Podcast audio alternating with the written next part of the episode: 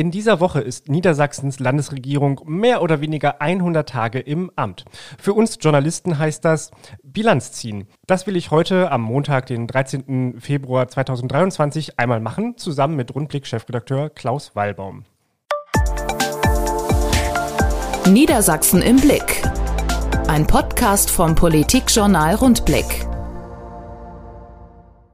Mein Name ist Niklas Kleinwächter. Mir gegenüber sitzt im Podcaststudio des Politikjournals Rundblick heute wieder Klaus Walbaum und wir schauen jetzt auf die ersten 100 Tage der rot-grünen Landesregierung in Niedersachsen zurück.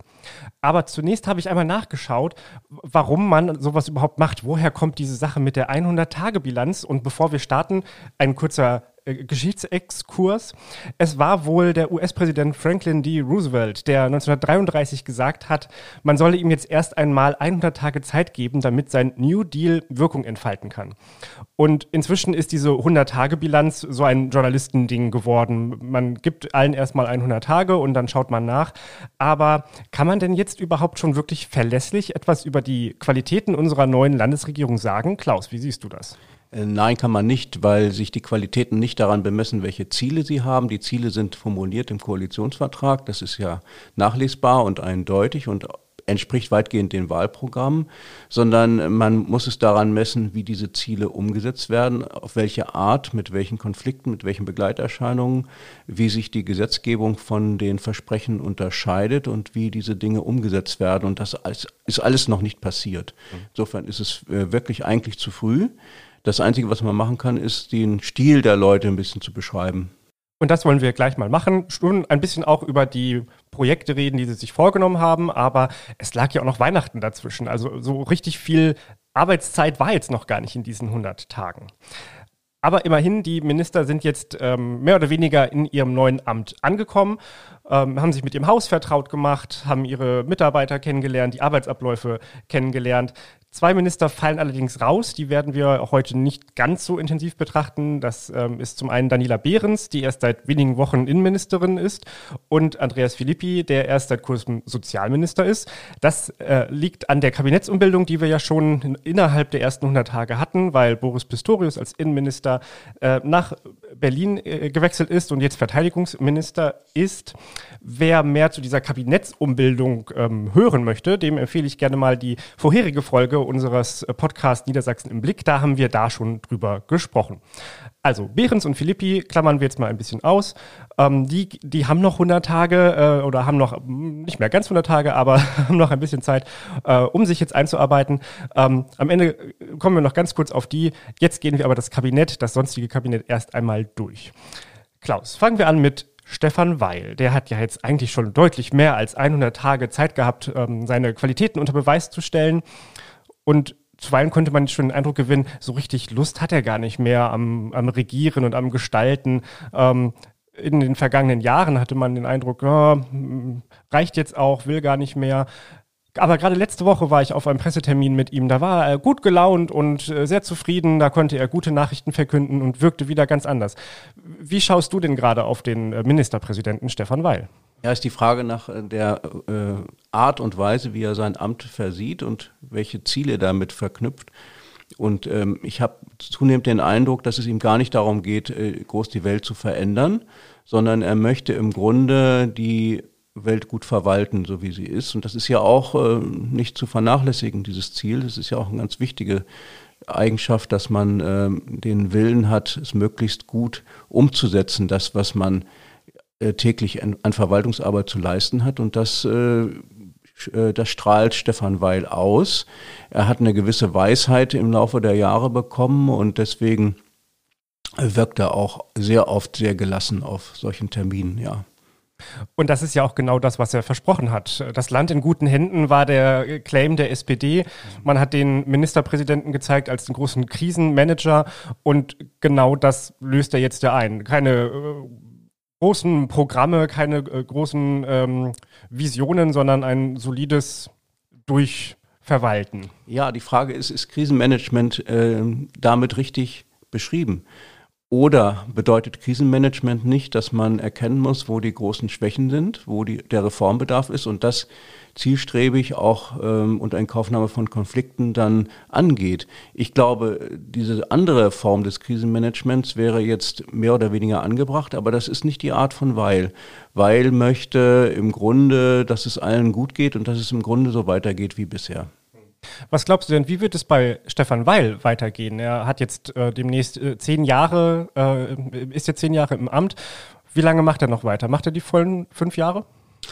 Die Frage stellt sich jetzt mit Bezug auf den SPD-Landesparteitag Ende Juni. Äh, vor diesem Parteitag muss er erklären, ob er nochmal für zwei Jahre Landesvorsitzender der SPD bleiben will oder das Amt abgibt. So Sofern er sich entscheiden sollte, das Amt abzugeben, wird der Nachfolger, die Nachfolgerin automatisch diese Kronprinzenrolle zugeschrieben bekommen. Ich kann mir gut vorstellen, dass er diese Entscheidung noch hinauszögern will und wahrscheinlich, so mein Eindruck, für weitere zwei Jahre SPD-Landesvorsitzender bleibt. Das heißt, dann wäre erstmal diese Debatte vom Tisch. Aber es ist gut denkbar, dass er in einem Jahr, in anderthalb Jahren, in zwei Jahren dann doch sich zurückzieht. Und du meinst äh, mit zurückziehen nicht nur vom SPD-Landesvorsitz, sondern dann auch als Ministerpräsident schon? Ja, das denke ich schon. Also, dass er dann äh, im Grunde das Amt des Ministerpräsidenten abgibt und sagt, ähm, das habe ich jetzt lang genug gemacht und jetzt gebe ich es in andere Hände er hat ja versprochen, diese Wahlperiode zu bleiben, hat das aber immer geknüpft an die gesundheitlichen Voraussetzungen, die gegeben sein müssen. Und ähm, da findet sich immer ein Weg, äh, ein, ein solches Versprechen nicht zu brechen und trotzdem äh, sich zurückzuziehen. Weil ist also schon zehn Jahre im Amt. Seine Vizeministerpräsidentin ist ganz neu im Kabinett und ähm, der, der junge Gegenpol, könnte man sagen. Es geht um Kultusministerin Julia Willi Hamburg. Ähm, die hat nun ziemlich große Brocken vor sich liegen als Kultusministerin und hat auch ihre Amtszeit erst einmal mit ein paar Klarstellungen begonnen. Sie musste eingestehen, A13 als Einstiegsgehalt für alle Lehrer kommt jetzt nicht sofort. Tablets für alle Schüler kommen nicht sofort und mehr Lehrer kommen auch nicht sofort. Ähm, sie sagt sogar, den Lehrermangel werden wir noch mindestens zehn Jahre haben und das ist jetzt die große Aufgabe, vor der sie steht. Sie muss da jetzt erstmal ähm, diese Themen anpacken und, und angehen. Ähm, ich finde dadurch, dass sie jetzt so klar gesagt hat, dass, äh, das sind die Probleme und die sind jetzt da und die werden jetzt auch nicht einfach äh, sich in den nächsten zwei Jahren auflösen, hat sie ganz gut so ein Cut äh, gesetzt, ein, ein, ein, ähm, sich abgegrenzt von ihren Vorgängern und auch eigentlich von der verfehlten Kultuspolitik der Vorgängerregierungen. Nicht nur die direkt davor, sondern ja eigentlich schon seit Jahrzehnten, muss man sagen. Mhm. Und jetzt geht es weiter. Jetzt äh, lädt sie alle Verbände, alle also Lehrerverbände und äh, Eltern, Schüler, ähm, andere Experten aus der Bildungspolitik ein, nach Hannover zu kommen. Im März wird es da eine, eine große Runde geben. Und dann sollen sie sich mal blank machen und alle sagen so, wo, wie gehen wir dieses Problem jetzt an? Ich glaube, das ist äh, eine ganz gute Strategie, äh, alle an den Tisch zu holen und zu sagen, ähm, das Problem ist da, wir müssen es jetzt angehen. Ich alleine kann es nicht lösen. Wir müssen da gemeinsam ähm, irgendwie einen Weg rausfinden. Äh, und ich finde das ganz spannend, ähm, was da wohl dann passieren wird, denn im Moment sind ja viele Vorschläge im Raum, wie man dieses, diese ähm, äh, missliche Situation irgendwie anpacken kann. Und die sind sehr gegensätzlich. Die einen sagen, jetzt müssen die Lehrer alle mehr arbeiten, damit wir bei der Unterrichtsversorgung wieder bessere Zahlen bekommen. Ähm, und die anderen sagen genau das Gegenteil. Wir müssen die Lehrer jetzt entlasten, damit sie länger durchhalten und nicht noch früher in den Ruhestand gehen. Da bin ich ganz gespannt, ähm, auf was für einen Weg man sich da verständigen wird. Wie blickst du auf Julia Hamburg? Ja, ich würde es ähnlich sehen. Das ist sehr geschickt, zu Beginn zu sagen, wie ist der Status quo? Denn für diesen Status quo trägt sie natürlich keine Verantwortung. Sie war bisher in der Opposition. Und ähm, damit hat, legt sie den ganz guten Start hin, äh, weil sie sagt, äh, im Grunde, das ist jetzt die Nulllinie und jetzt geht's weiter. Ähm, das mit A13 kann durchaus sein, dass das doch schneller kommt, wenn die Steuerschätzung besagen sollte, dass äh, die Kassen sich doch nicht so äh, negativ entwickeln, wie man das bisher vermutete. Im Mai, Mitte Mai werden wir die Steuerschätzung haben. Wenn die Spielraum gibt, kann es doch sein, dass die mit der, mit der Angleichung auf A13 für alle doch schon um die Ecke kommen. Nur das löst das Problem nicht, weil dadurch nicht mehr Lehrerbewerber da sind. Deswegen äh, wird die Hauptaufgabe darin bestehen, Personal für die Schulen zu mobilisieren und möglicherweise auch verstärkt nicht pädagogisches Personal. Da sind dann sofort die Gewerkschaften auf der Zinne. Aber, und das ist der große Vorteil von Julia Hamburg, sie ist nicht so stark abhängig von den Gewerkschaften, von der GEW, von Verdi und von anderen, wie das SPD-Minister sind, weil zwischen SPD und Gewerkschaften besteht ja eine innige, intensive Beziehung und diese Abhängigkeit fast, die da besteht, äh, gilt für eine grünen Politikerin weniger. Das heißt, sie hat äh, möglicherweise da mehr Freiheiten. Julia Hamburg war vorab auch als Wirtschaftsministerin gehandelt worden. Es äh, war im Wahlkampf immer mal wieder Thema, dass sie dieses Ressort übernehmen könnte. Hat sie nun nicht bekommen. Wirtschaftsminister ist ähm, Olaf Lies wieder, denn er war es ja schon einmal. Ähm, was wie würdest du das sagen? Mit welchen Akzenten macht Olaf Lies jetzt in, als wieder Wirtschaftsminister auf sich aufmerksam? Ja, Olaf Lies ist ja einer, der achtet nicht so sehr auf die Ressorts, sondern er geht die Themen an. Er hat es als Umweltminister sehr intensiv und geschickt gemacht, weil er die, Energieproblematik in den Mittelpunkt seiner Arbeit gestellt hat. Äh, das wird jetzt schwieriger, weil Christian Mayer da ist und das auch ganz geschickt anpackt und auch sich da nicht die Butter vom Brot nehmen lässt. Ähm, und Olaf Lies als Wirtschaftsminister im Grunde ja, wie soll man das sagen? Er ist im Grunde ein Minister für die gute Stimmung der verschiedenen Verbände, der Beteiligten. Äh, wenn er jetzt Arbeit noch dazu gehabt hätte, wie das früher mal war, das war ja früher mal im Wirtschaftsressort, dann könnte er auch äh, die guten Drähte zu den Gewerkschaften stärker ausspielen. Das ist nun leider nicht mehr bei ihm. Ja, aber ich finde, er macht das ganz gut. Was mir äh, in den ersten 100 Tagen da in Erinnerung bleibt, ist vor allen Dingen sein Agieren als Verkehrsminister, äh, nämlich äh, in Bezug auf den Südschnellweg. Und da hat er doch wirklich mit großem Geschick es geschafft, die ähm, Bürgerinitiativen einzubinden und ihnen die Speerspitze zu nehmen. Das muss man mal hinbekommen. Und da ist ein Meister, da ist dies ein Meister drin.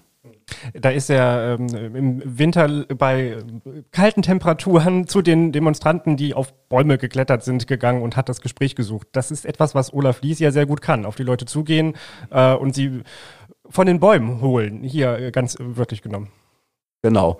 Und äh, das macht seinen Stil aus und ich glaube fast, dass er im Moment als Wirtschaftsminister weniger Spielraum in der Sache hat als vorher als Umweltminister. Ist leider so, obwohl das Wirtschaftsressort ein höheres Ansehen hat als das Umweltressort. Aber Olaf Lies ähm, kann aus solchen Voraussetzungen doch das Beste rausholen, hat er immer wieder bewiesen und äh, in den ersten 100 Tagen auch. Neulich gab es im Landtag so eine Situation, da gab es eine äh, Debatte über den Ausbau der erneuerbaren Energien, Windkraftausbau. Und man konnte beobachten, wie Olaf Lies sehr unruhig war auf seinem Stuhl, äh, weil er unbedingt widersprechen wollte. Und ähm, was da vorgetragen wurde, da, da, da sagte er, das stimmt alles nicht. Also man konnte sehen, dass er das sagen möchte. Nur durfte er nicht. Äh, er, er ist ja jetzt nicht mehr dafür zuständig. Dafür kam dann Christian Mayer von den Grünen. Über den reden wir jetzt nochmal ein bisschen. Christian Mayer nennt sich gerne den Turbo-Minister, weil er den Turbo beim Ausbau der erneuerbaren Energien ähm, einlegen möchte. Hat er das schon getan? Ja, er, zeigt zumindest, dass er vor Konflikten nicht zurückscheut und hat diesen Plan äh, vorgelegt, wie viel ähm, an Windenergie-Vorrangflächen jeder Landkreis ausweisen muss in seinem regionalen Raumordnungsprogramm. Das ist ein Plan, den er jetzt vorgelegt hat, innerhalb der ersten 100 Tage. Und dieser Plan wird äh, schon Widerspruch erzeugen, hat schon Widerspruch erzeugt, weil es nämlich nicht gleichmäßig ist, sondern es werden manche Kreise stärker belastet, andere weniger. Das muss gut begründet sein und äh, da macht sich auch Lies rasch zum, äh, Lies, Entschuldigung, Meier macht sich rasch zum Buhmann, wenn da sich ein Kreis benachteiligt fühlt. Aber dass er das angepackt hat und angeht, zeigt immerhin den Mut, doch voranzumarschieren. Es kann natürlich sein, dass er im Laufe der nächsten Monate und Jahre auch verstärkt äh, Widerspruch erfährt und äh, dann ähm, seinen Elan ein bisschen nachlässt. Aber im Moment ist das noch nicht zu beobachten. Ein anderes Problem, mit dem sich Christian Mayer beschäftigen muss, das ist der Wolf. Fällt auch in sein Ressort. Und da hat er sich schon vom Kurs seines Vorgängers ganz gut emanzipiert. Sein Vorgänger Olaf Lies, der ja nun immer noch auch Teil dieses Kabinetts ist. Ähm, Meyer sagt zwar, ja, man muss Problemwölfe abschießen, nur geht er die ganze Sache ein bisschen anders an, als Olaf Lies das noch getan hat. Äh, zum Beispiel sagt er jetzt, dass diese Abschussgenehmigungen vorab bekannt gegeben werden müssen. Das ist schon mal eine Kurswende äh, zu dem äh, Vorgehen, das Lies gewählt hatte. Und äh, Meyer ist auch nicht mehr so richtig hinterher, diese Abschussgenehmigung vor Gericht zu verteidigen, vor allem nicht die, die noch sein Vorgänger da erlassen hat. Da ähm, will er eher nicht den Konflikt mit den äh, Umwelt- äh, und, und Naturschutzverbänden suchen.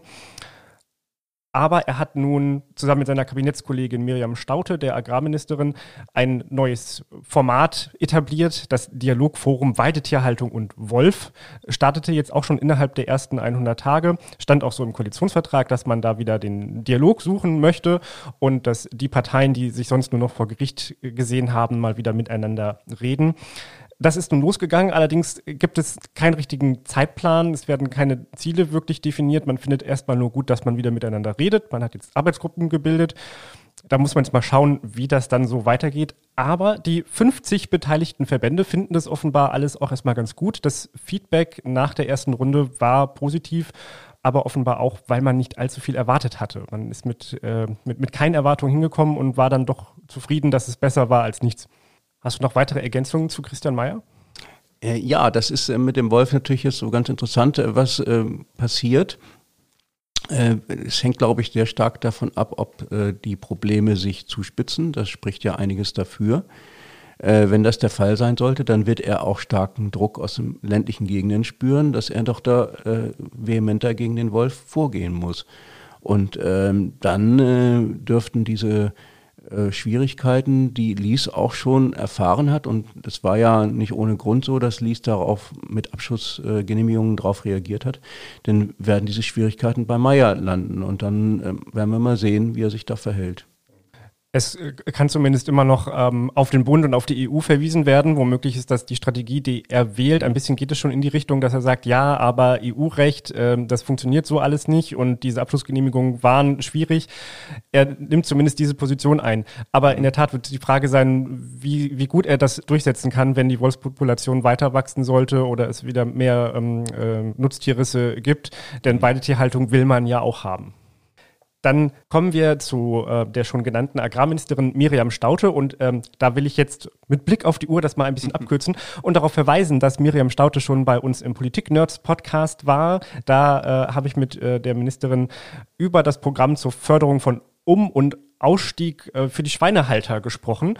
Und ähm, ich würde das jetzt gar nicht unbedingt weiter vertiefen. Klaus, du kannst gerne nochmal sagen, was du, was du zu Miriam Stauter als Agrarministerin sagen möchtest, aber das, das inhaltliche Paket schieben wir mal in den anderen Podcast rüber und liebe Hörerinnen und Hörer, einfach mal da reinschalten.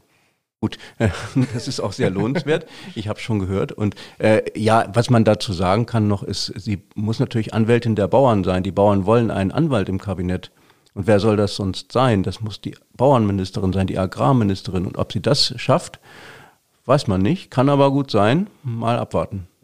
Sie bildet ja eine, ähm, eine sehr feste Allianz mit Christian Mayer, dem Umweltminister. Mhm. Und die beiden ähm, treten auch äh, gemeinsam, also bei dem Wolfsdialogforum ist das der Fall, aber auch bei anderen Themen, ja sehr eng zusammen auf. Und ähm, ich habe es jetzt schon so wahrgenommen, dass sie eigentlich zusammen beide Klimapolitik machen und sagen, das ist, also Klimapolitik betrifft Umwelt und Landwirtschaft so massiv ähm, aus, aus verschiedenen Richtungen. Äh, das ist eigentlich das, das eigentliche Anliegen dieser beiden Minister. Und ähm, ja, da tritt sie dann vielleicht nicht unbedingt als die Bauernministerin auf. Ja, genau, aber die, ich glaube, die beiden verstehen sich auch wirklich hervorragend.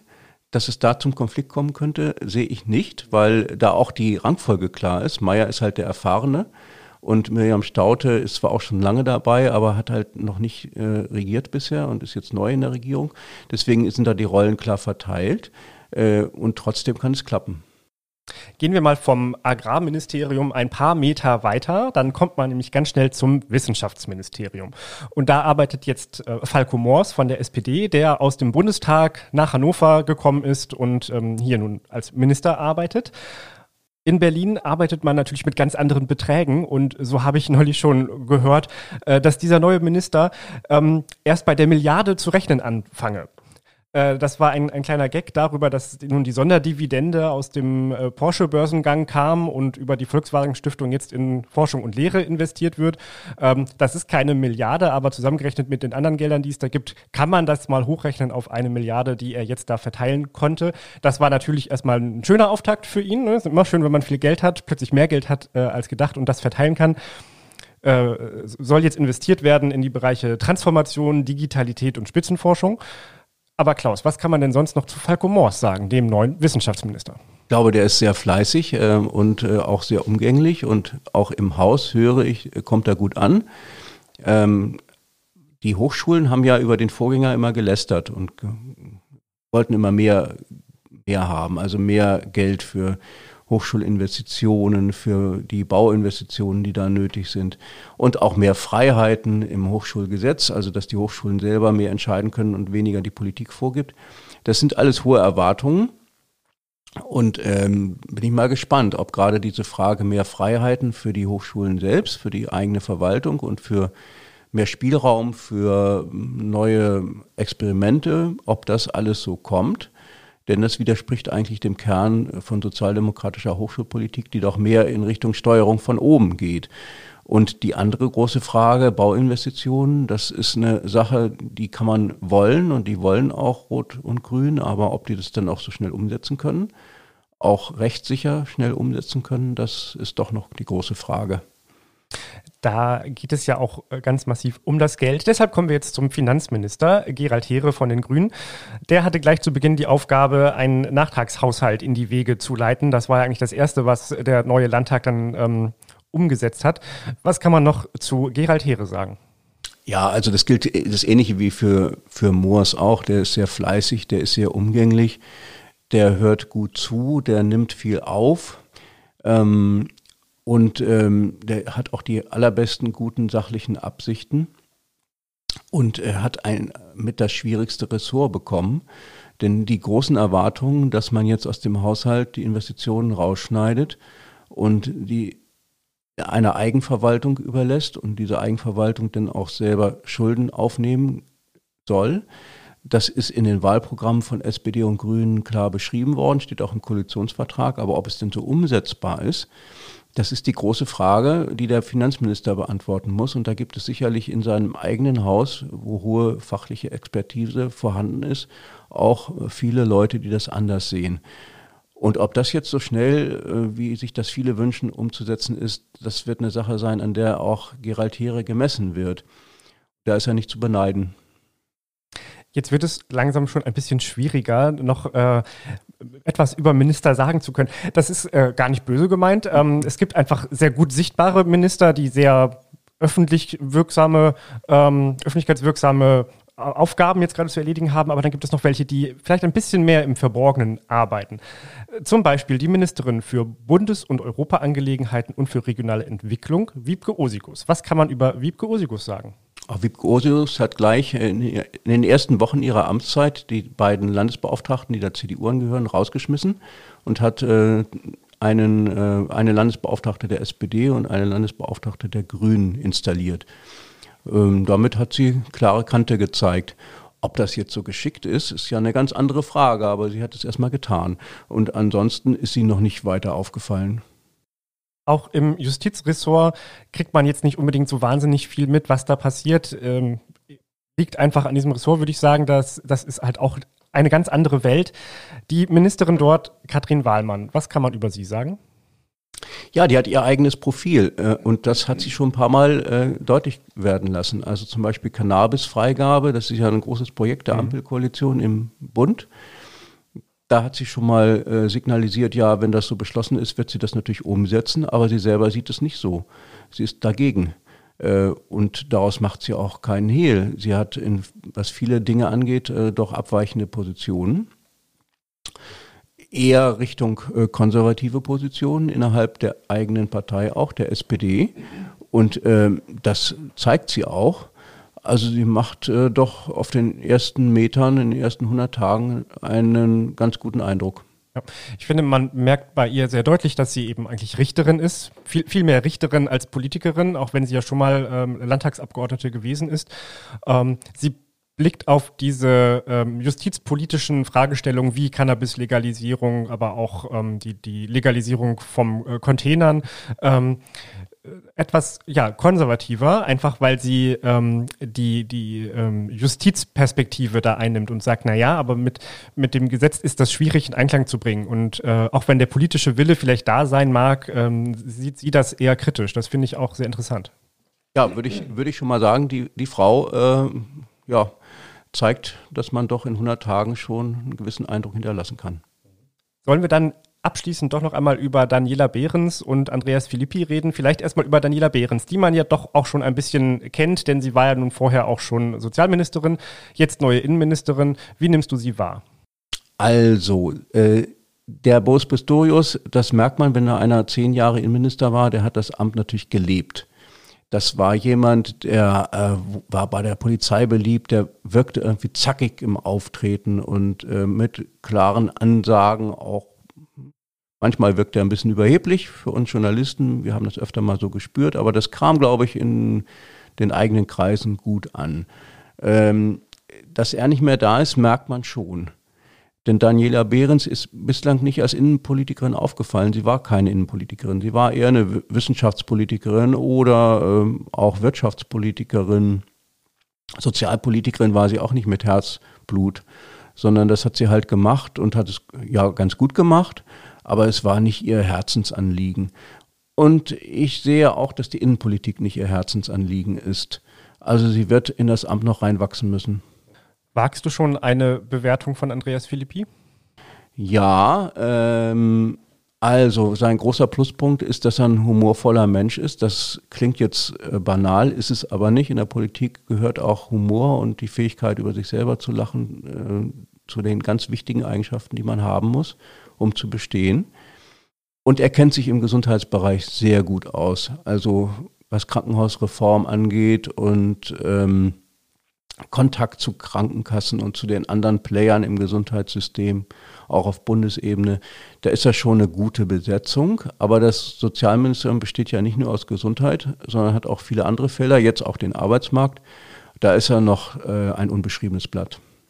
Zum Wesen der 100-Tage-Bilanz gehört es auch, dass eigentlich innerhalb dieser Zeit alle Posten besetzt sein sollen. Das ist nun in Niedersachsen aber äh, noch nicht so. Ähm, sollen wir noch mal ganz kurz über die noch offenen Posten reden? Du hast da die letzten Tage auch immer mal wieder drüber berichtet. Welche Posten sind denn das und warum sind die immer noch nicht besetzt? Ja, jetzt muss ich einen Moment nachdenken, aber ist gut. ja, vielen Dank. Präsident Klosterkammer, ja, Präsident Klosterkammer. Das ist eine, eine, wichtige Position. Die hätte schon längst vor der Wahl besetzt werden können, aber irgendwie wollte Stefan Weil da nicht richtig ran. Und äh, das wird man jetzt sehen. Ähm, also jetzt, man hört, dass da, dass da einiges geschehen soll. Wir sind mal ganz gespannt. Äh, Datenschutzbeauftragte, das wählt der Landtag mit Zweidrittelmehrheit. Und die Amtszeit von Frau Thiel ist schon abgelaufen. Sie nimmt das jetzt nur noch kommissarisch wahr. Und da müssen sich ähm, SPD, Grüne und CDU auf einen Namen verständigen. Und äh, das fällt wohl noch ein bisschen schwer. Das heißt also, dieser Kontakt zwischen den Fraktionen ist noch nicht so äh, gut aufgebaut, dass man solche Personalfragen gut lösen kann. Dann haben wir den Vizeregierungssprecher. Ja, das ist das Problem der Grünen. Die Grünen müssen natürlich ganz viele Positionen besetzen als zweite, zweitstärkste Regierungsfraktion. Äh, und äh, da haben sie auch äh, das Recht, den Vizeregierungssprecher, den Stellvertreter von Frau Pörksen zu benennen. Das ist ihnen bislang nicht gelungen. Jetzt heißt es, es würden Gespräche geführt und es stehe vor dem Abschluss, aber das hieß es vor zwei Monaten auch schon. Muss man mal gucken. Dann haben wir noch einen Polizeipräsidenten fragen, da sind noch einige Positionen offen, da gilt das Gleiche. Und im Rechnungshof müssen auch noch ein paar ähm, äh, Ämter, die frei werden, neu besetzt werden. Äh, vieles hängt daran, dass sich Union und Koalition verständigen müssen, weil Mehrheiten im Landtag gebraucht werden, die über die einfache Mehrheit von Rot-Grün hinausgehen. Und diese Verständigung scheint doch schwer zu fallen wie diese Posten besetzt werden und wie sich die Minister in den nächsten 100 Tagen so machen, werden wir natürlich wieder im Blick behalten. Niedersachsen im Blick. Mehr Infos unter rundblick-niedersachsen.de